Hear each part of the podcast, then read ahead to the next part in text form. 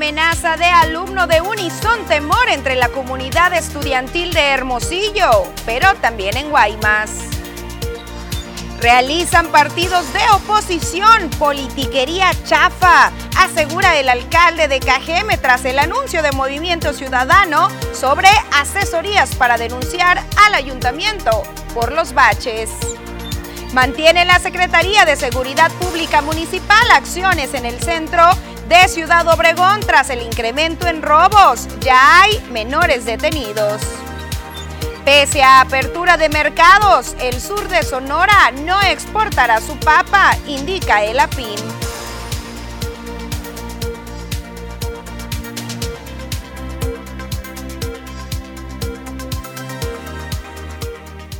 ¿Qué tal? Muy buenas tardes, bienvenidos a la segunda edición de las noticias. Gracias por iniciar semana con nosotros, iniciar mes, por supuesto, bien informado acerca del acontecer local, estatal, nacional, lo que está ocurriendo a nivel internacional. Hay que mantenernos con este ánimo, hay demasiadas expectativas muy positivas para el cierre de este año 2022, después de dos cierres un poco o un mucho complicados a raíz de la contingencia de salud o la pandemia por COVID-19. Tenemos más adelante detalles en este tema. Antes de pasar de lleno a la información, te recuerdo las diferentes medidas o métodos más bien que tenemos para mantenernos en comunicación. La línea de WhatsApp aparece en tu pantalla 6442042120. Estamos activos, ya lo sabes, a través de las diferentes y las existentes redes sociales, llámese Instagram, llámese TikTok, Twitter, por supuesto, completamente en vivo a través del portal Facebook Las Noticias TVP y también tvpacifico.mx. Y bueno,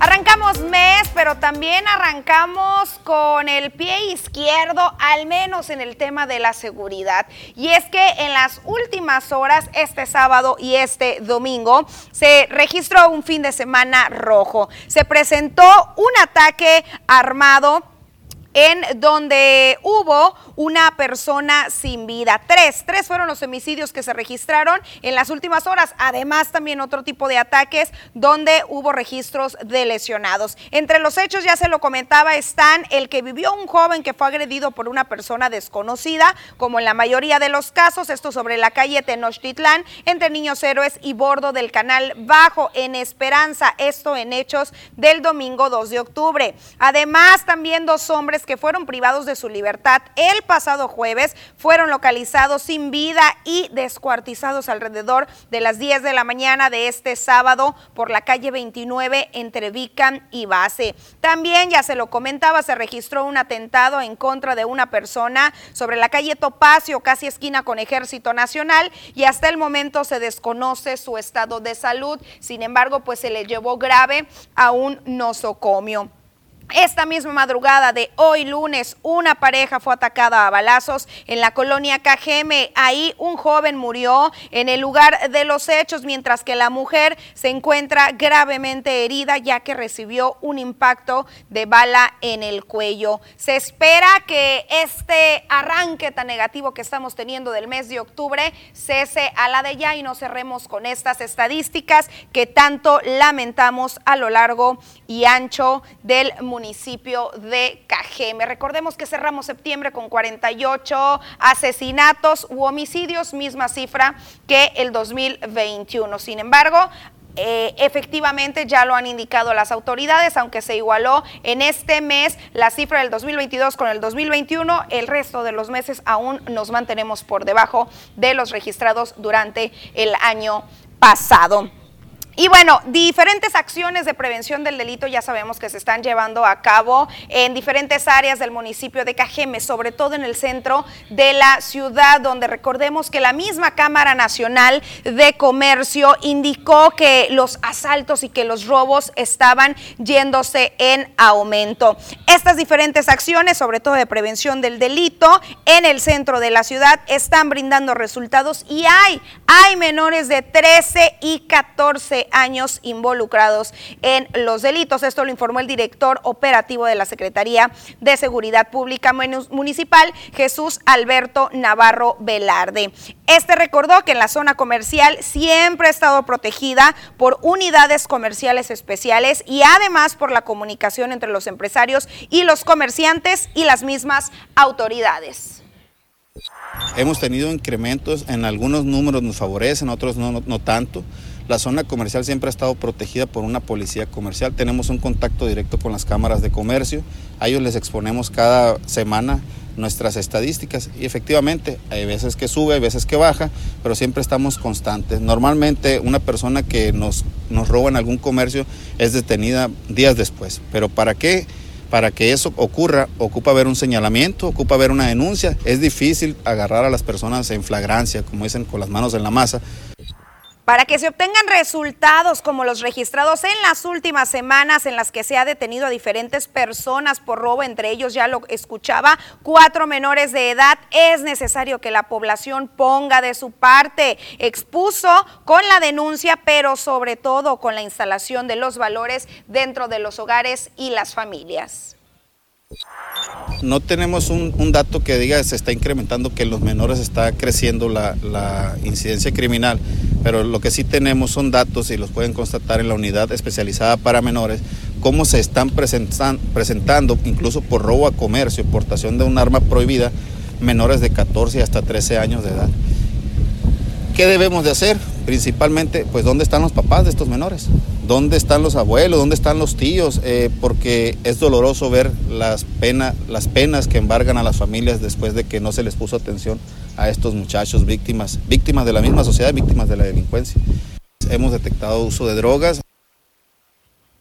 Pues efectivamente, 13 y 14 años, ¿dónde están los papás? ¿Dónde están los abuelos? ¿Dónde están los tutores de estos pequeños que deberían de estar dentro de una escuela estudiando o recreando, pero de manera positiva, afiliados al deporte, a los temas artísticos y a los temas culturales? No es un tema nuevo, ya lo venían diciendo autoridades también anteriores, que muchos menores de edad están involucrados en los temas de robos y asaltos, pero también recordemos que se constató que estaban involucrados muchos en temas de narcomenudeo, en temas también de asesinatos y es lamentable que se sigan presentando este tipo de situaciones que ya lo ha dicho el alcalde y lo han dicho las autoridades en general, las autoridades también del Estado. Se va a acabar este tema el día que se logren rescatar y aplicar de nueva cuenta esos valores dentro de las familias.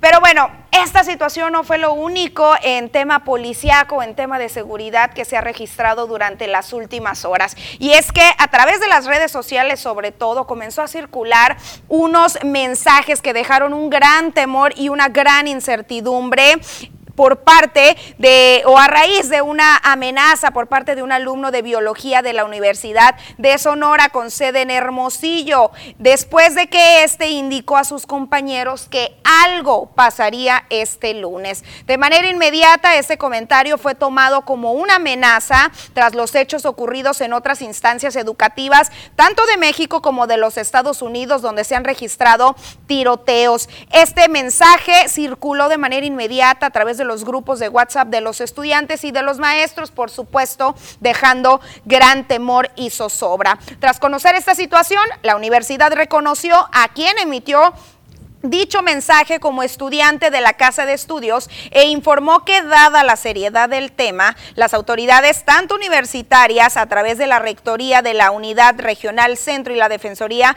de los Derechos Universitarios ubicaron a la persona en cuestión tras haber mantenido un registro previo ya de un proceso en la Defensoría, lo cual derivó en la generación de medidas de prevención y protección. Se detalló que se mantuvo ya comunicación con los padres de familia de la persona implicada para ofrecer apoyo institucional y que el joven se encuentre recibiendo atención y soporte emocional.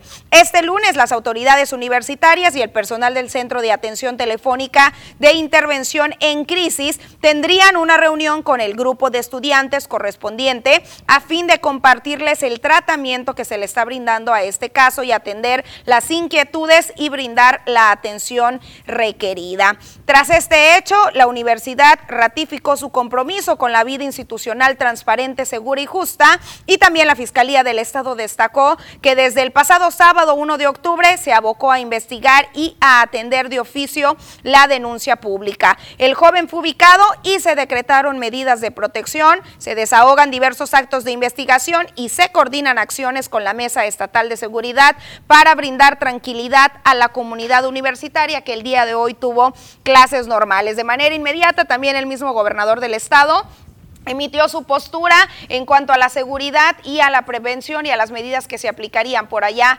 en Hermosillo para tranquilizar a los estudiantes.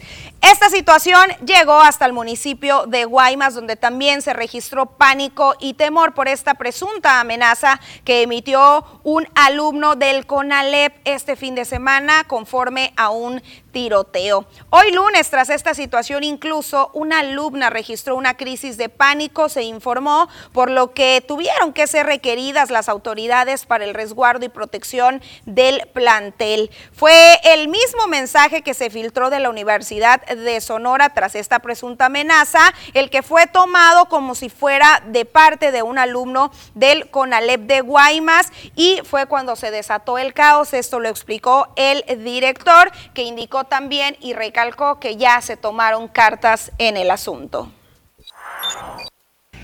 Bueno, como decía hace rato, desde anoche, eran como las nueve y media de la noche cuando yo recibo una información por medio de WhatsApp, donde se hace pues menciona que hay un escrito donde se dice que se habrá disparos en, este, en lo que debería ser en turismo en el CONALEP, pero no especifica bien cuál plantel. Y este escrito pues es retomado de lo que, lo que analizamos, de lo que sucedió en Unison con el alumno de biología, en el cual inmediatamente el gobernador y las gentes que están a cargo de la seguridad de las instituciones educativas se enfocaron y le dieron seguimiento. Hasta el momento no hemos hecho operación mochila, puesto que eso lo tenemos que concesionar bien con los, con los padres de familia para que eh, nos evitemos cualquier contratiempo con derechos humanos. El gobernador ha sido muy tajante mandando una información con lo del suceso que se presentó en el joven universitario. Entonces, quiero creer que también va a suceder lo mismo aquí con el joven que ocasionó este tipo de broma de mal gusto, o a lo mejor si fue cierto, mientras esto es una hipótesis, mientras no se compruebe verdad o mentira, es una hipótesis, pero tampoco tenemos que descartar la situación de brindarle la protección a los estudiantes de nuestro plan. Tanto la Unison como Conalep en Hermosillo y Guaymas mantuvieron sus clases con presencia de las autoridades en las afueras del recinto. Y hay que destacar que las autoridades han actuado de manera inmediata ante este tipo de casos. Recordemos hace algunos meses cuando se filtraron unas fotografías de un estudiante cargando un arma de fuego por acá también en la Unison, que de manera inmediata las autoridades internas educativas comenzaron con su investigación y lograron obtener que se trataba de unas imágenes, de un video que estaban haciendo por parte de la institución y no de una amenaza en sí. Lo que hay que destacar, recalco, es que las autoridades han trabajado de manera inmediata y se ha podido esclarecer que no han sido hechos en sí de amenazas, sino disgustos por parte de alumnos. Se indica que esta persona que emitió esta pues amenaza o este comentario tenía algunos problemas por ahí en una materia de cálculo y que ya contaba con algunos antecedentes dentro de la institución y que también ya se están abordando las medidas necesarias a través de la intención integral, atención integral sobre todo en el tema psicológico. Por supuesto que nos mantenemos en seguimiento en estos temas. Es momento de pasar a la primera pausa comercial. Tenemos bastante información, así que no se despegue.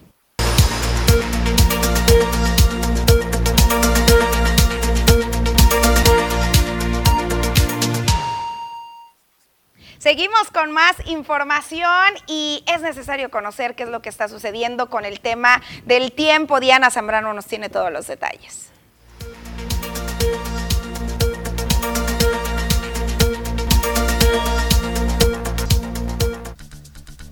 Hola, ¿qué tal y buenas tardes? Gracias por seguir acompañándonos. En este lunes comenzamos una nueva semana. Nosotros estamos listos con el reporte meteorológico, primeramente para conocer las temperaturas actuales en algunos puntos importantes del país. Y comenzamos como siempre en la frontera en Tijuana. El día de hoy la condición de cielo se mantiene despejada con 25 grados. En La Paz se mantiene con 34 grados, Guadalajara con 21, Acapulco la condición de cielo se mantiene totalmente cerrada con 30 grados. En Ciudad de México se mantiene más agradable con 21 grados centígrados. Pasamos a conocer qué tenemos para el día de hoy en nuestro estado, en Sonora, y también qué tenemos para los próximos días, comenzando en el sector de Navojoa. Actualmente se mantiene bastante caluroso con 38 grados y aquí las máximas se mantienen en 35 grados en la mayor parte de la semana en Navojoa. Y en el sector de Ciudad Obregón actualmente se mantiene con 38 grados centígrados. Mañana martes la máxima disminuye un poco hasta llegar a los 36 grados con cielos mayormente soleados en lo que resta de la semana para Ciudad Obregón. Para Guaymas, esta tarde se registran cielos totalmente despejados, al igual que el día de mañana, y aquí las máximas varían entre los 31 y los 33 grados para Guaymas. Para finalizar en Hermosillo, la capital de Sonora, aquí tenemos condición de cielo que se mantiene mayormente nublada para jueves y viernes. Las máximas van a variar entre los 33 y los 35 grados centígrados para el día de mañana en el sector de la capital de Sonora. Respecto a la fase lunar, nos mantenemos aún en cuarto creciente. La salida de la luna a las 14 horas con 9 minutos. La puesta de la luna a las 0 horas con 36 minutos. La salida del se registra a las 6 de la mañana con 13 minutos y para finalizar la puesta del sol a las 18 horas con 4 minutos. Hasta aquí el reporte meteorológico. Espero que tengan una excelente tarde.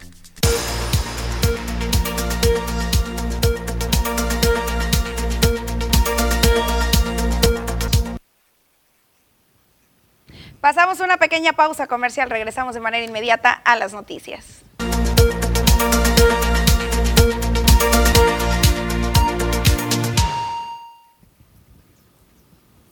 Seguimos, seguimos con más. Un anuncio que ha emitido el organismo operador de agua potable de aquí del municipio de Cajeme para algunas colonias del sur del municipio, ya que el día de mañana, 4 de octubre, desde las 9 de la mañana hasta las 12 del mediodía, van a permanecer sin agua. Este mensaje y advertencia es para las colonias Valle Dorado, Villa Fontana, El Rodeo, Villas de Cortés, Nueva Galicia y Santa Rita debido a algunos trabajos de conexión de la línea. Hay que prevenir y hay que estar muy atentos, por supuesto, a cualquier tipo de información que eh, emita de última hora la autoridad correspondiente. Y bueno, también hablando de temas eh, de servicios básicos por ahí, este fin de semana el Partido Movimiento Ciudadano informó a la población que van a estar emitiendo asesorías para quien tenga algún daño a causa de los baches pueda denunciar al ayuntamiento. Hoy el alcalde de Cajeme indicó que este tipo de prácticas no son más que politiquería barata como una politiquería chafa, describió el alcalde de Cajeme, Javier Lamarquecano, las acciones que los integrantes del Partido Naranja Movimiento Ciudadano Local buscan emprender tras el problema de baches en las calles. Fue este fin de semana cuando los integrantes del partido indicaron que brindarán asesoría a quienes registren daños en sus vehículos, demanda que irá de manera directa en contra del ayuntamiento. En, cuanto a la posible afectación de algún ciudadano por alguna calle en mal estado, el ayuntamiento siempre ha estado abierto a recibir, a, atender y a resolver una petición o una, eh, un reclamo o una solicitud de atención a cualquier ciudadano que se acerque al ayuntamiento. No se requieren de intermediarios politiqueros. Eso que quede claro. O sea, eso es politiquería. Yo diría, es una politiquería chafa, ¿sí? De quienes quieren aprovechar la situación que quizás ellos mismos contribuyeron a provocar en el pasado Demandar al ayuntamiento es demandar de manera directa al pueblo y afectarlo, explicó. Pues si el ayuntamiento cuenta con 10 pesos, en vez de utilizarlos de manera directa en el bacheo, tendrá que repartirlo entre responder a las demandas y el mejoramiento de las calles. Pero sí nos parece que es un oportunismo politiquero, chafa. ¿sí? Por supuesto, yo le digo a la ciudadanía, todo ciudadano o ciudadana que eh, presuma haber sido afectado por una situación de calle, de las calles, del estado de las calles, que tenga elementos para demostrarlo, por supuesto. ¿sí? Puede presentarse al ayuntamiento y, por supuesto, va a ser atendido ese ciudadano y esa ciudadana. Pues chafa, ya lo dijo el alcalde. Recordemos también cómo hace algunas semanas el Partido Acción Nacional también convocó a rueda de prensa para decir que iban a estar vigilando y que iban a crear un bachómetro para estar vigilando el estado en el que se mantienen las calles en vez de realmente sumarse y apostarle a una solución a esta problemática. Ahora sí que, pues ya lo dijo el alcalde, chafa y no se vale que utilicen este tipo de temas para eh, involucrar a la política y hacer presente la oposición que debería estar presente en otro tipo de temas. Por supuesto que nos mantenemos en monitoreo de qué es lo que suceda con este tema y ya lo ha dicho también el alcalde, hay puertas abiertas de parte del ayuntamiento. Pasamos una pausa comercial.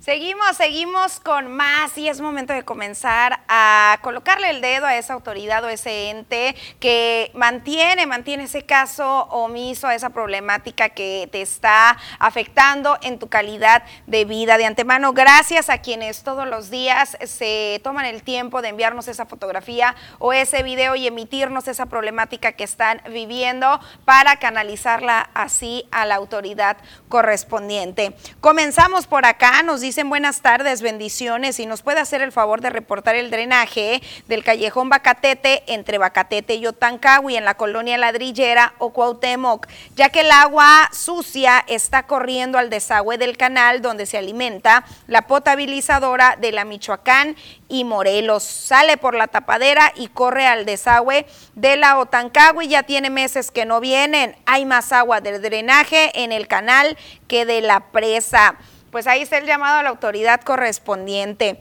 También por acá nos están reportando Drenajes y alcantarillas colapsadas en toda la calle, ya tenemos años batallando y no nos hacen caso. Hay mucho mosco y huele muy mal. La dirección es calle Valle del Girasol entre Austria y Francia en la colonia Villafontana. Gracias, nos comentan. También por acá nos envían una... Eh, eh, un servicio pues social de un adulto que ahorita vamos a verificar si es el adulto que fue localizado este fin de semana por elementos de la Secretaría. Ahorita les confirmo si es este adulto o no. Eh, bueno, pero José Martínez nos comentan que vive en la colonia Los Presidentes y que se vio por última vez en la calle Michoacán y 400. Si lo han visto, la familia está muy preocupada pues ahí está este llamado. Mm, mm, creo que no, eh, Matías fue la persona que se logró ubicar. Entonces, esta persona, José Márquez, sí sigue en calidad de desaparecida. Si alguien tiene alguna información, si alguien lo ve en alguna calle, en algún área, pues de manera inmediata comunicarse con nosotros o las autoridades correspondientes 911, por favor.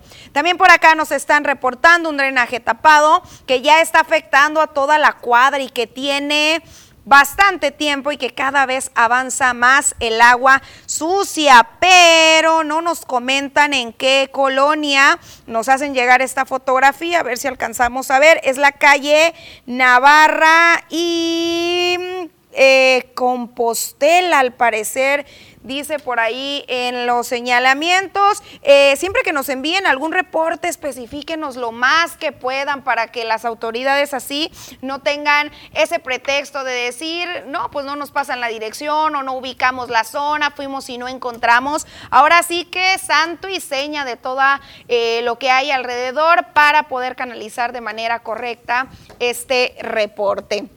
Bueno, también por acá nos están reportando drenajes del fraccionamiento Cedros 2 por la calle en Encidesa 1102 y toda la Boujival. El drenaje está corriendo por toda la calle, en mi domicilio está saliendo por el lavatrastes y no pueden hacer nada. Ya han hablado a Loma Paz y dicen que el problema está en el desagüe de la calle 200 y que no se puede hacer nada. Pues ¿cómo es eso que te emitan esa respuesta de que no se puede hacer nada? Por supuesto que se puede hacer algo. Aquí el llamado eh, a la autoridad correspondiente. También por acá nos están enviando una fotografía y hay que tener bastante atención. Nos están advirtiendo de un socavón en la calle Colima frente al templo de Fátima que está muy peligroso y que pasan muchísimas personas y vehículos por ahí. Y ahí está esta fotografía. Hay que ir muy atentos para evitar algún incidente, algún accidente cuando circulemos por esa zona. También por acá nos están reportando aguas estancadas sobre la calle Océano Atlántico bajando la 200. Está un lavado de autos y se acabó la calle. Atienden el reporte, pasan a succionar el agua y al rato está igual urge que atiendan esta problemática de verdad, no solamente de manera superficial, es el reporte de los vecinos. También por acá nos reportan de otro drenaje tapado que nos dicen que están batallando desde hace mucho tiempo, que han reportado y el número de folio emitido por la autoridad es el 676699. La problemática está sobre la calle Puerto de Manzanillo entre Tampico y Veracruz en la colonia México. El drenaje de la casa ya está hasta arriba por la situación del drenaje de fuera. Ya batallamos para la ducha y el sanitario. Son problemas de salud, ¿eh? se pueden convertir en graves focos de salud pública y por supuesto que la autoridad tiene que solucionar este tipo de conflictos. También por acá nos dicen...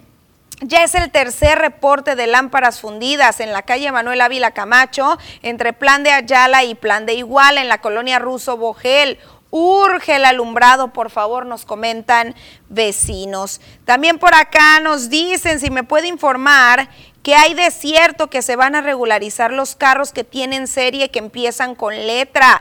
El compromiso de la presidencia de la República, Andrés Manuel López Obrador, es que todos los vehículos extranjeros se van a regularizar. Recordemos que nada más que vamos por etapas. La primera etapa concluía, recordemos, el pasado mes de septiembre, sin embargo, se amplió el plazo. Hay que esperar a que llegue el turno de este tipo de placas que van a comenzar con eh, letras o que tienen serie que empiecen con letras. También por acá nos están indicando que en las Villas del Trigo no hay agua. Urge, bueno, vamos a abocarnos a ver qué es lo que está pasando, si hay algún tipo de arreglo por parte de la autoridad o a qué se debe esta situación. También por acá nos dicen que urge reparar fugas en el ejido Francisco Villa de manera constante se han estado comunicando con nosotros, elegido eh, por diferentes problemáticas, una de las principales justamente esta, que nos dicen que no hay atención ni de la delegada, ni mucho menos de Loma Paz, que dicen que no hay recursos para pagarle a las cuadrillas y que hay fugas por todos lados sin reparar no nos hacen caso, nos comentan, pues vamos a insistir, por supuesto, en una solución. También por acá nos están reportando lámparas en la calle Dominicos, en la colonia Las Haciendas, que tienen dos meses sin luz. También por acá nos dicen padres de familia de la escuela Loma de Estación Corral, Queremos que venga el presidente municipal para que mejore nuestra escuela, que nos pongan una cancha y que nos pongan tejabán. Por supuesto que extendemos aquí el llamado. También por acá, otra denuncia de alumbrado público de la calle Guaymas en la colonia Sonora, aquí en Navojoa, Sonora. Un gran saludo a Navojoa. Gracias por estar muy al pendiente también de las noticias. Por favor, se los agradezco. Que tengan un excelente día, nos comentan.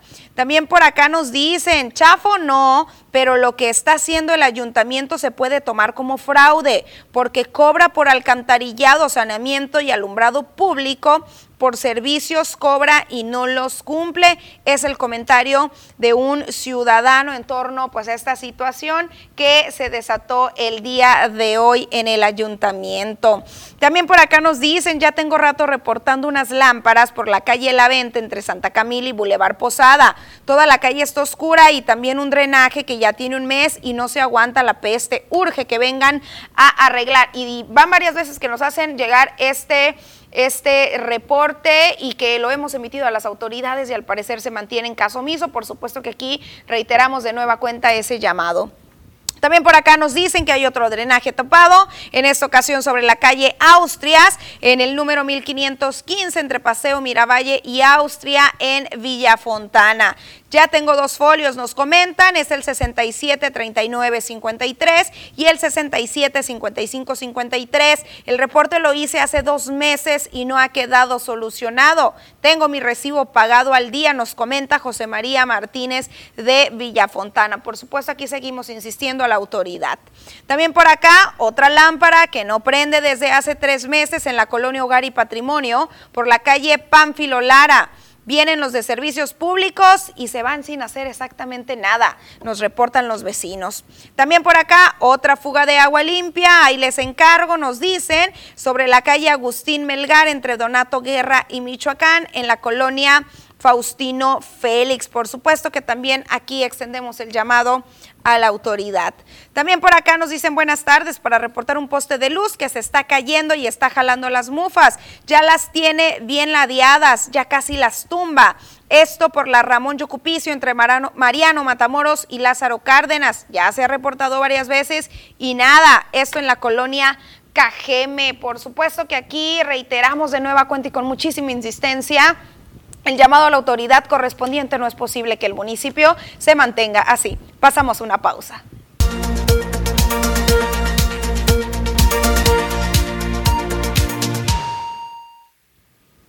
Vamos iniciando mes y se mantiene la preocupación que se mantenía en meses pasados en cuanto a la presencia del dengue en los diferentes municipios después de este foco rojo que se ha presentado en Navojoa y en Álamos. Las autoridades han indicado que se está trabajando en ello.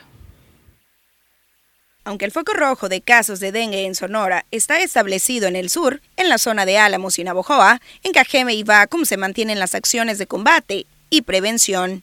Ildefonso Lugo, secretario de Imagen Urbana en Cajeme, expuso que como lo solicitó la Secretaría de Salud, las áreas deben estar libres de maleza para emprender la fumigación, en lo que ya se trabaja. Ahorita estamos ya trabajando en el tema del, primero que nada con el tema de los panteones. Eh, ahorita también traemos una retroexcavadora limpiando la maleza que se encuentra en, en la unidad deportiva de la Primero de Mayo y traemos gente repartida en bulevares así, así como el bulevar eh, del Boulevard Ramírez, que lo traíamos de la semana pasada, le, dimos un buen entre ahí de la 5 de febrero a la, a las Zacatecas. Y también andamos en el mismo Boulevard Ramírez de la, de la California rumbo a la Michoacán. Estamos haciendo acopios y después ya pasa la unidad a, hacer el levante y a retirar todo lo que se se va haciendo de, limpieza y lo que se va haciendo de poda. El Boulevard 400 también ya está siendo trabajado, al igual que las escuelas en coordinación con salud, situación que prevalece en Vacum, donde el mismo ayuntamiento está trabajando en la fumigación para no esperar a la Secretaría de Salud. Nosotros desde que entramos en este caso heredamos nosotros una máquina, en este caso para fumigar. Propiamente nosotros se la adaptamos a un carro propiamente así como lo trae la jurisdicción sanitaria. Nosotros hemos estado comprando el producto. Entonces ya llevamos la quinta ronda ahorita de fumigación en nuestras comunidades aquí en el municipio. Y también la Jurisdicción Sanitaria ha hecho dos rondas con nosotros. A la fecha en Sonora se han confirmado más de 550 casos de dengue, de los cuales más de 260 pertenecen a Navojoa, más de 160 a Álamos, más de 25 a Quejeme y ninguno a Vacum. Bueno, enhorabuena por estas acciones que se están emprendiendo. Recordemos que también se está trabajando por acá en Navojoa, en el sur, en todos los municipios. Sin embargo, son bastantes las quejas y los reportes que recibimos de manera constante conforme a la falta de fumigación, principalmente en zonas urbanas y en zonas rurales. Ya lo comentaba la Secretaría de Salud, van a abocarse a esta fumigación siempre y cuando estas áreas eh, no cuenten con maleza, porque no tendría caso entonces entrarle a la prevención y a la precaución. Claro que nos mantenemos también en monitoreo en este tema. Y bueno, regresamos al tema de las expectativas con las que arrancamos este último trimestre de este año 2022, año o más bien mes, octubre, con el que también han iniciado con bastante esperanza los diferentes afiliados a la Cámara Nacional de Comercio. Esto lo destacó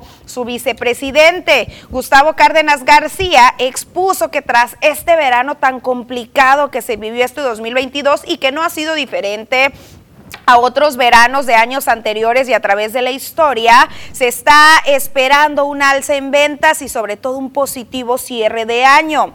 Dijo que aunque poco a poco se están abriendo nuevas empresas, este número no va a la par de años pasados. Sin embargo, hay una apuesta positiva para un mejor cierre de año, sobre todo tras la pandemia. Añadió que tras esta apertura de empresas, lo que, las cuales le quieren apostar al cierre de año positivo y al flujo de de dinero es que se solicitó en coordinación con autoridades del Mercajeme y del mismo comercio ambulante la labor de inspección y vigilancia para no saturar así la zona comercial que recordemos ya mantiene más de 400 puestos, tanto fijos como semifijos, laborando. Ya se empezó a pedir inventario para poder vender, Como dijimos nosotros, ahora viene el buen fin, ¿sí? Y estamos preparados y vienen las ventas de diciembre. Obviamente esto, esto viene a, hacer que todo el mundo se esté preparando ahorita, ¿no? Ahorita si te fijas, hay dos, tres negocios nuevos de venta de ropa que se están poniendo por primera vez. Se ve más, más afluencia de, gente en las plazas comerciales, que eso también es un indicador de que las cosas pues van más o menos bien, ¿no? Tenemos eh, todas las esperanzas que este año va a ser un cierre bueno para el comercio. Queríamos que inspección y vigilancia se pusiera las pilas para que todo aquel que se ingrese al primer cuadro de la ciudad a querer hacer su zafra de, noviembre, diciembre y en enero se despiden y se van, esa es gente que entra hasta sin permiso y como todos los años se incrementan, poniendo en riesgo a todos los peatones que circulan en el primer cuadro de la ciudad. ¿Por qué? Tienen fogones, ¿sí? Tienen fogones con aceite, y eso es peligroso. Y pedimos nosotros la intervención de, de, de, protección civil y ecología para que junto con, el, representante de comercio y oficios de la vía pública se pongan las pilas y cuiden el incremento desmedido que año con año pasa con el ambulantaje. Habrá que ver y vamos a esperar cuál es la postura del ayuntamiento de Cajeme en torno a este tema que recordemos que año con año se presenta estas quejas por parte del comercio formal, porque recordemos cómo se satura el centro con la venta de churros, con la venta de o el servicio este de envoltura de regalos y demás, que si bien por supuesto que todos tenemos derecho de ganarnos unos cuantos pesos laborando, eh, pues sí representan un riesgo porque saturan las banquetas y sobre todo las tapan. Recalco, vamos a esperar cuáles son las estrategias que va a emitir el ayuntamiento este año en este tema. Pasamos una pausa comercial.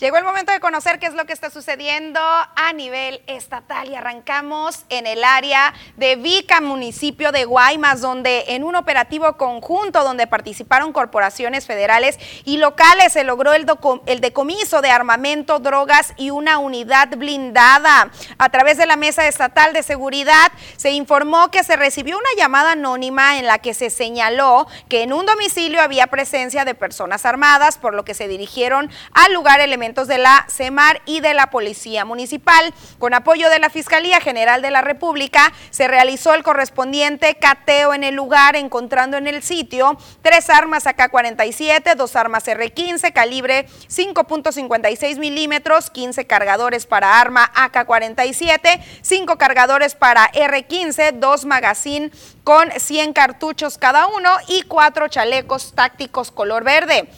Además, se confiscó un casco balístico, una unidad blindada tipo Rino artesanal, una camioneta Cheyenne, cuatro puertas color negro de procedencia extranjera, una camioneta Dodge color negro, cuatro puertas con reporte de robo, un auto Toyota, un auto Mustang de procedencia extranjera y una motocicleta color negra sin marca, así como diversas dosis de cristal y marihuana. Con estas acciones, la Mesa Estatal de Seguridad garantiza la seguridad y el bienestar de los sonorenses, recalcó la autoridad.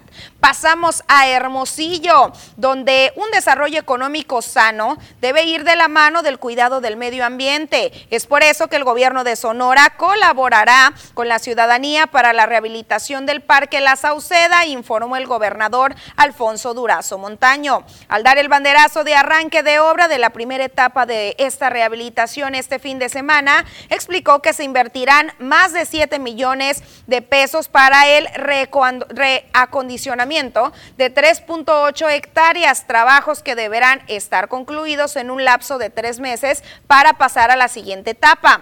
Agregó que la remodelación del parque contempla que sea un área de esparcimiento para la práctica del deporte ciudadano y la celebración de eventos, además de un parque lineal de 12 kilómetros que conectará con La Victoria. Los trabajos de esta primera etapa consistirán en colocación de malla sombra en pérgolas, habilitación de sanitarios, malla ciclónica y red de riego por goteo, expuso, además de iluminación en andadores, en canchas y pintura y túneles para vegetación en los andadores.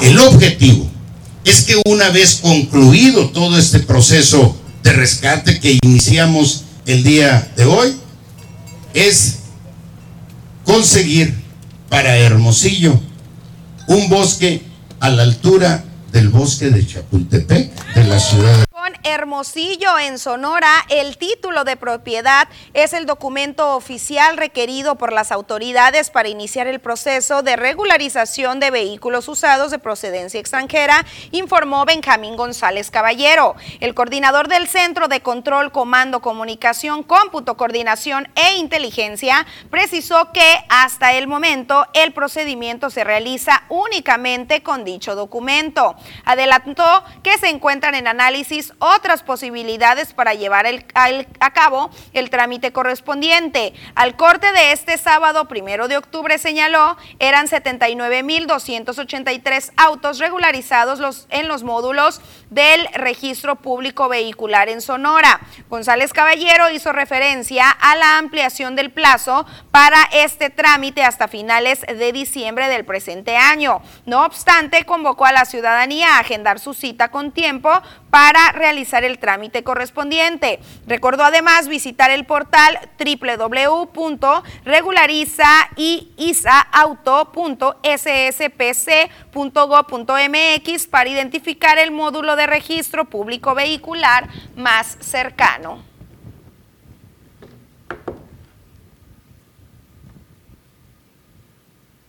Así la información de índole estatal. Por acá siguen las quejas y siguen los reportes por este panorama que estamos viviendo por acá en el municipio de Cajeme. Nos dicen por acá, tenemos problemas de alumbrado en el fraccionamiento Posada del Sol, por el bulevar Posada del Sol. Está muy oscura la calle, por favor vengan a arreglar este problema. También por acá nos dicen...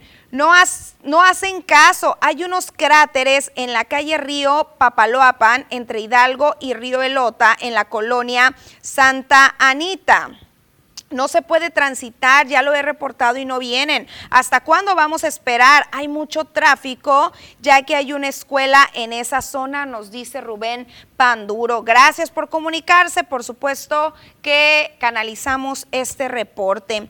También por acá nos dicen teléfono u ubicación de la Profeco. Pues aquí mismo escuché que ya estarían aquí en Obregón las oficinas y he buscado y no me dan razón. No hay oficinas. Recordemos que ya hace algunos meses o más de un año que se fue la oficina que estaba colocada por acá en el centro de la ciudad sobre la calle Chihuahua. Hubo un proyecto de que al menos en ciertas temporadas, una o dos veces al mes, iban a venir, iban a instalar un módulo por acá en la Canaco. Sin embargo, no se ha logrado establecer. También se dijo que por acá en Secretaría de Seguridad Pública iban a instalar un módulo y vamos a darnos a la tarea de investigar en qué va este proceso. Recordemos que al menos en Abojoa, donde también se había cerrado, ya se reabrió esta oficina que tanto falta hace y que va a hacer falta sobre todo ahora para cierre de mes en busca de esas garantías en los electrodomésticos o en los juegos, en esas compras navideñas que solemos realizar. Les averiguamos y les traemos información el día de mañana sin falta. También por acá nos dicen... Este mensaje va dirigido al gobernador de Sonora. En lugar de andar armando parques de Chapultepec, arregle las calles de la colonia Marte R. Gómez y Tobarito en Cajeme. Están que dan asco, es el comentario. También por acá nos dicen, buenas tardes, en la prepa con Alep está un drenaje colapsado y ya tiene mucho tiempo. Y es una peste y está el agua verde. Aquí, por supuesto, canalizamos el reporte. También por acá se comunican del ejido Guadalupe en Guayparín. Hay un problema serio con el tinaco de agua y fugas. Ya se ha reportado varias veces a Navojoa porque ya porque allá pertenece, pero nada más no nos hacen caso, es el comentario. Por supuesto que insistimos también en la atención de este reporte. También por acá nos dicen, en Villabonita es un cochinero por toda la gran parte de la colonia. Hay muchos drenajes tapados y aguas sucias. Miren, yo creo que no hay necesidad de decir calles ni colonias, toda la ciudad está en las mismas condiciones, que arreglen colonia por colonia hasta terminar con todo. Es el mensaje, el comentario y la postura de alguno de los televidentes. Gracias por hacérnoslos llegar. También por acá nos dicen, disculpe, en la colonia Nuevo Cajeme tenemos problemas de drenaje. ¿Habrá manera de que nos vengan a echar polvito para evitar la propagación de dengue debido a que las autoridades no hacen su trabajo, pues canalizamos por supuesto también aquí el llamado a la autoridad correspondiente. También por acá nos están reportando dos lámparas por la calle Laureles entre Triticale y Trigo en la colonia Machi López. Por favor se lo agradeceré, que tenga bonita tarde de antemano. Muchas gracias, nos comentan.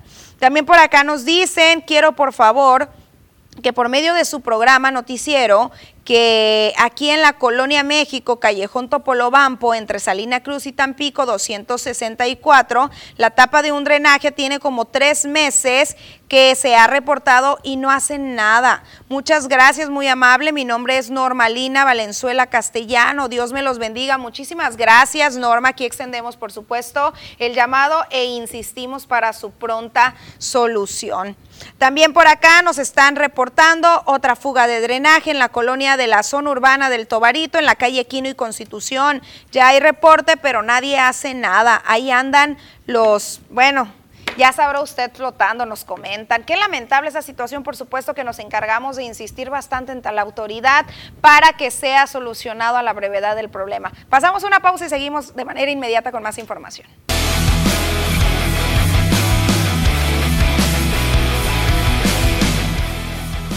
Estamos arrancando año y tenemos que hacerlo con el pie derecho en información general, pero también en temas deportivos. Y Poncho Insunza nos trae todos esos detalles para iniciar, ahora sí que más que bien, este nuevo mes. Poncho, te saludo con gusto.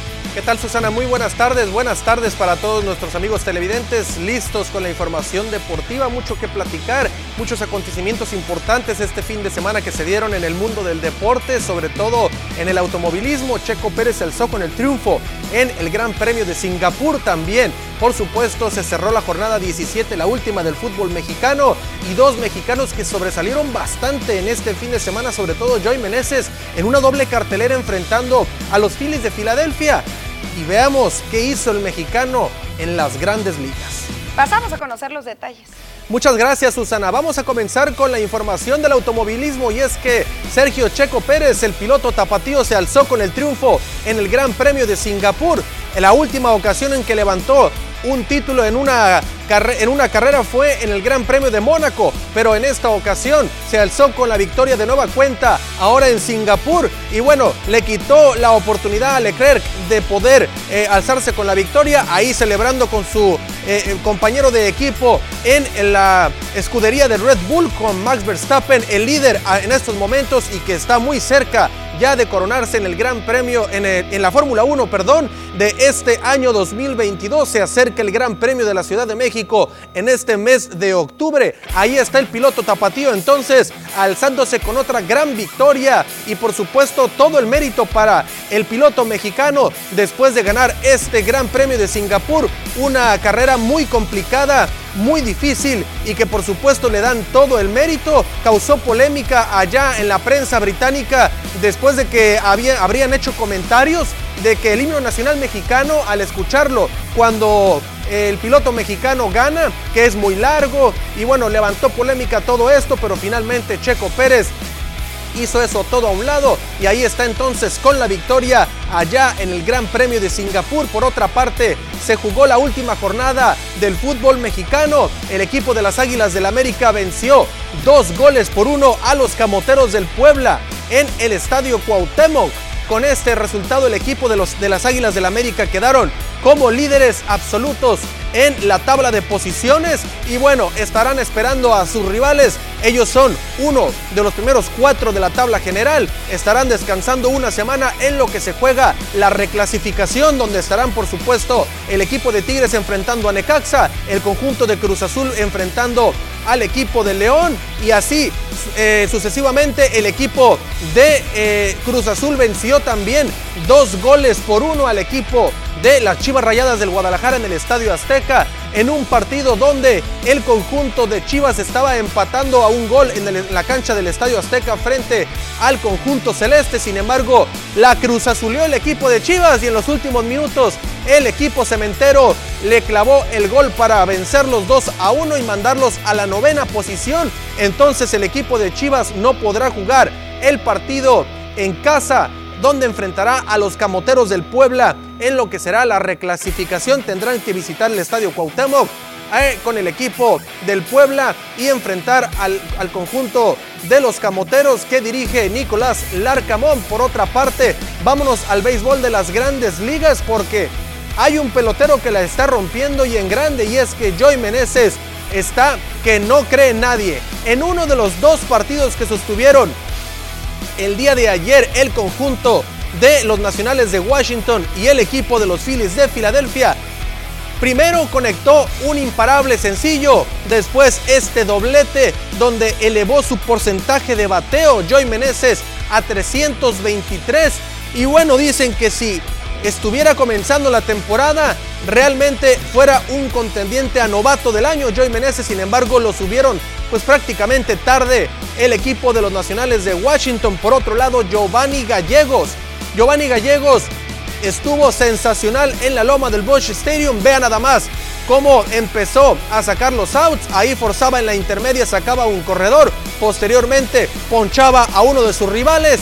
Después a otro también lo hacía abanicar y luego lo hacía sacar elevado allá en terreno de foul. En la primera colchoneta, sacó los eh, cuatro outs que tenía que sacar el mexicano nativo de Ciudad Obregón que se va a convertir en agente libre tras la temporada 2022 y seguramente va a culminar una era en San Luis porque se va Albert Pujols, se va Adam Wainwright, se va Yadier Molina y quizá también se vaya el señor Giovanni Gallegos a probar suerte a otro equipo, si no es que el conjunto de Cardenales le ofrece otra cosa. Por otra parte, en el segundo duelo entre Phillies y Nacionales de Washington, el equipo de los Nacionales venció al conjunto de los Phillies y les hizo la vida de cuadritos prácticamente. Joy Meneses en este partido produce eh, con un doblete, ahí estamos viendo en pantalla, eh, un doblete donde pues vació las bases, estaban repletas las bases, corredores en primera, en segunda y en tercera. Y bueno, Todos llegaron a la registradora sin problemas y Joey Meneses tiró el ancla en la segunda colchoneta. Por otra parte, más tarde en ese partido, 6 por 4 estaba ganando el equipo de Nacionales de Meneses y con este batazo hacia el jardín derecho central. Así entonces Meneses sacaba la esférica por todo el jardín derecho central y así entonces pegaba su cuadrangular número 13 de la temporada. Así daba la vuelta al diamante allá en el National Park, la casa del conjunto capitalino en los Estados Unidos. Y bueno, Joey Meneses con toda la eh, misión, por supuesto, de más adelante convencer a su, al manager que esté en turno de los nacionales de poderse quedar en el roster inicial de la jornada inaugural por allá en el mes de abril cuando empiece la temporada 2023 porque el equipo de los nacionales de Washington ya está eliminado de cualquier posibilidad de ir a la postemporada. Hasta aquí la información, Susana. Regreso contigo con más información aquí en las noticias. Gracias Poncho, gracias por difundir esta información y sobre todo este mensaje de respeto al deporte. Ya vimos esta situación que se presentó por acá en un estadio de Indonesia muy lamentable. Sí, lamentable, ¿no? Ya vimos 123 personas fallecidas, más de 70 heridos en una estampida que se dio allá en un estadio de fútbol en Indonesia, en la Liga de Indonesia de fútbol. Lamentable, por supuesto, y ojalá que no pasen este tipo de situaciones que pues, lleva muchas vidas, hubo niños que perdieron la vida y bueno, como o hablando de cosas más agradables, Susana, en el Gran Premio de Singapur, pues Checo Pérez ganó a las 11 de la noche con 11 minutos y 11 segundos cruzó la línea de meta y en el carro, en el auto que fue asignado como el número 11 en la carrera, que fue el de Checo, entonces tal parece que el número de la suerte para el tapatío fue el número 11 porque 11, 11, 11 y en el carro 11 se llevó el Gran Premio de Singapur. Habrá que ver qué significa el 11, algún mensaje por ahí escondido de traer. Exactamente, no vamos a ver cómo le va en la próxima carrera al gran piloto mexicano que está en la escudería de Red Bull. Con esto amigos, con esto amigos llegamos al final de la información deportiva el día de hoy. Quédense con más información aquí en las noticias.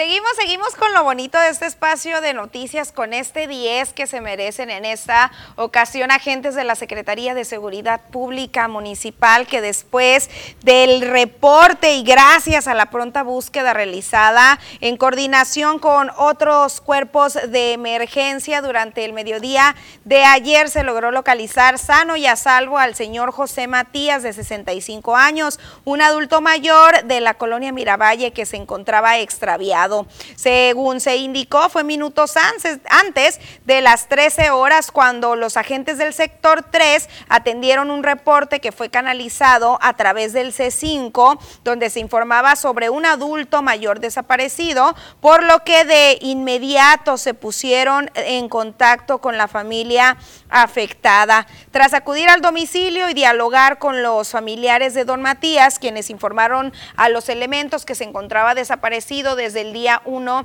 de octubre para posteriormente dar inicio con un operativo de inteligencia especial, ya lo comentaba, en coordinación con los cuerpos de emergencia, fue que lograron ubicar al señor en la calle Piña, en el baldío entre Paseo Miravalle y Carretera Internacional. Este fue diagnosticado con deshidratación y fue a sus familiares, quienes por supuesto que agradecieron la pronta respuesta por parte de las autoridades. Eh, tras este hecho, la Secretaría hizo un llamado a todos los ciudadanos para que tomen las debidas precauciones y pongan especial cuidado a los menores de edad y también a los adultos mayores con el fin de evitar que sufran algún accidente o que sean víctimas de algún tipo de delito. Por supuesto que un 10 a los elementos y a las personas que intervinieron en este operativo que logró culminar con éxito.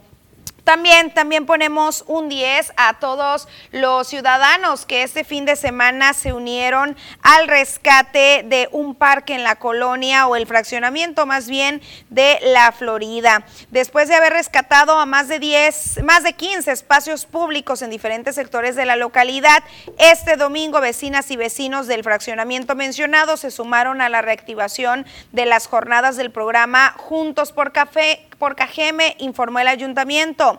Esta acción, recordó, tiene la finalidad de unir esfuerzos con el gobierno municipal y realizar acciones de limpieza en general, podado de árboles, corte y retiro de maleza, pintado de bancas, áreas deportivas y guarniciones, detalló Deni Gastelum Barreras, quien es la jefa del despacho de presidencia, así como también tiene como objetivo el barrido de calles y banquetas, acciones de bacheo, atención a fugas de agua y drenajes tapados, entre otras actividades para mejorar la imagen de la ciudad y contar con un municipio amigable con el medio ambiente. Al colaborar en esta jornada, indicó que el propósito fundamental del programa es que las niñas, los niños, las jóvenes y las personas adultas dispongan de áreas dignas para la práctica deportiva, cultural, de entretenimiento y convivencia en general. Además, claro, de proporcionar a la ciudadanía mejores condiciones en las vialidades, en los camellones, en los parques, plazas y jardines y al mismo tiempo mantener contacto directo con las necesidades de las vecinas y vecinos en los diferentes sectores de este municipio. Por supuesto que un 10 a quienes se sumaron en esta nueva jornada de limpieza de este fin de semana y se espera por supuesto que sean muchísimas más las que se estén replicando a favor de la imagen, pero sobre todo a favor de la salud pública de los integrantes y los habitantes de este municipio. Pasamos una pausa rapidísima y regresamos a las noticias.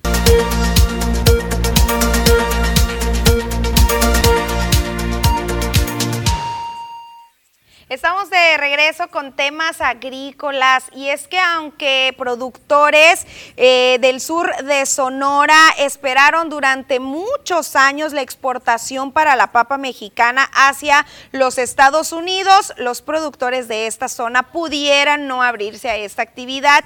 Esto lo informó Renan Cruz Valenzuela. El Valle del Yaqui y Mayo y el estado de Sonora es el principal productor de este tubérculo a nivel nacional, recordó el gerente general de la Asociación de Productores de Hortalizas de esta zona. Sin embargo, los productores no cuentan con los requisitos burocráticos para la exportación, aunque sí con la calidad. Toda la papa que se produce se va al mercado nacional. Ahorita con la apertura de, la papa americana, pues lógicamente también nos tenemos la oportunidad de, exportar a Estados Unidos. Ah, nada más que hay que cumplir con ciertos requisitos que nos pide Senacica, particularmente la certificación de empaques y todo eso. Entonces, entonces hay algunos productores a nivel nacional que ya están trabajando en ello y que pues están, ya están, digo, yo creo que esta temporada que, pues este ciclo agrícola que estamos iniciando, a lo mejor hay, hay, oportunidad de exportar papa, papa, blanca y fresca, sobre todo papa fresca. Aquí no, este, como te digo, Senacica eh, pone ciertos requisitos que, que no son tan fáciles de cumplir, pero porque no porque se van a cumplir. El, productor de papa, lógicamente, tiene las condiciones para cumplir las condiciones que, establece Senatica. Eh, lógicamente, ellos, eh, los productores de papa, eh, toda su vida, su, producción ha, quedado aquí en México. Entonces, no, no, no, estaban, no están acostumbrados a la certificación de empaques y todo eso como está, como está acostumbrado el exportador, pues, ¿no? Es el, primer año que se va a abrir para exportar a Estados Unidos. Entonces, para ellos es algo novedoso, pero, pero lógicamente la capacidad con la que cuentan ellos, yo creo. Cruz Valenzuela mencionó que aunque esta apertura dejará beneficios para otros productores de la República, también podría dejar daños con el ingreso de la papa de Estados Unidos a los mercados locales, sin contar con la misma calidad de la de Sonora y México, ni tampoco con los mismos costos de producción.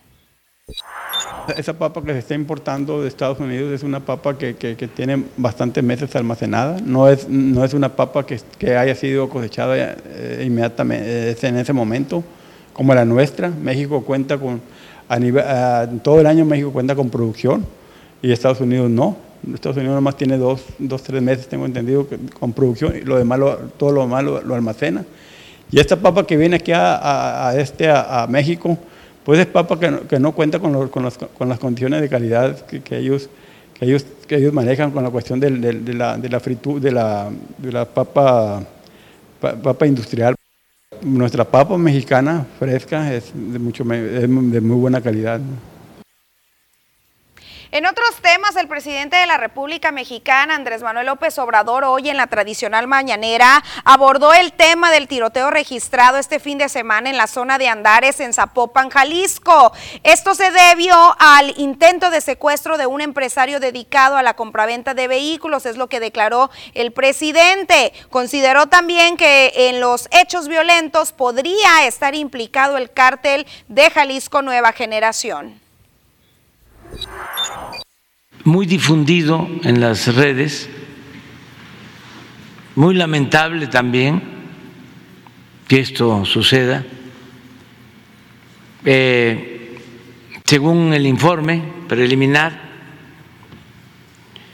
querían eh, secuestrar a una persona, los escoltas del señor se enfrentaron al grupo que quería este, secuestrarlo y empezó una balacera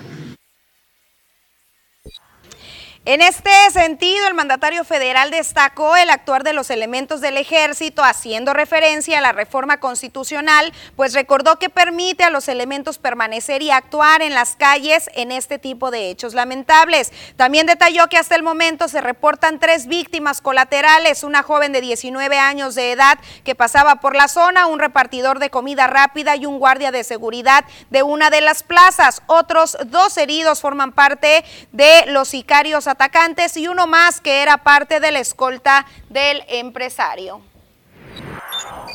Que avisaron al ejército. Eso es muy importante este, subrayarlo.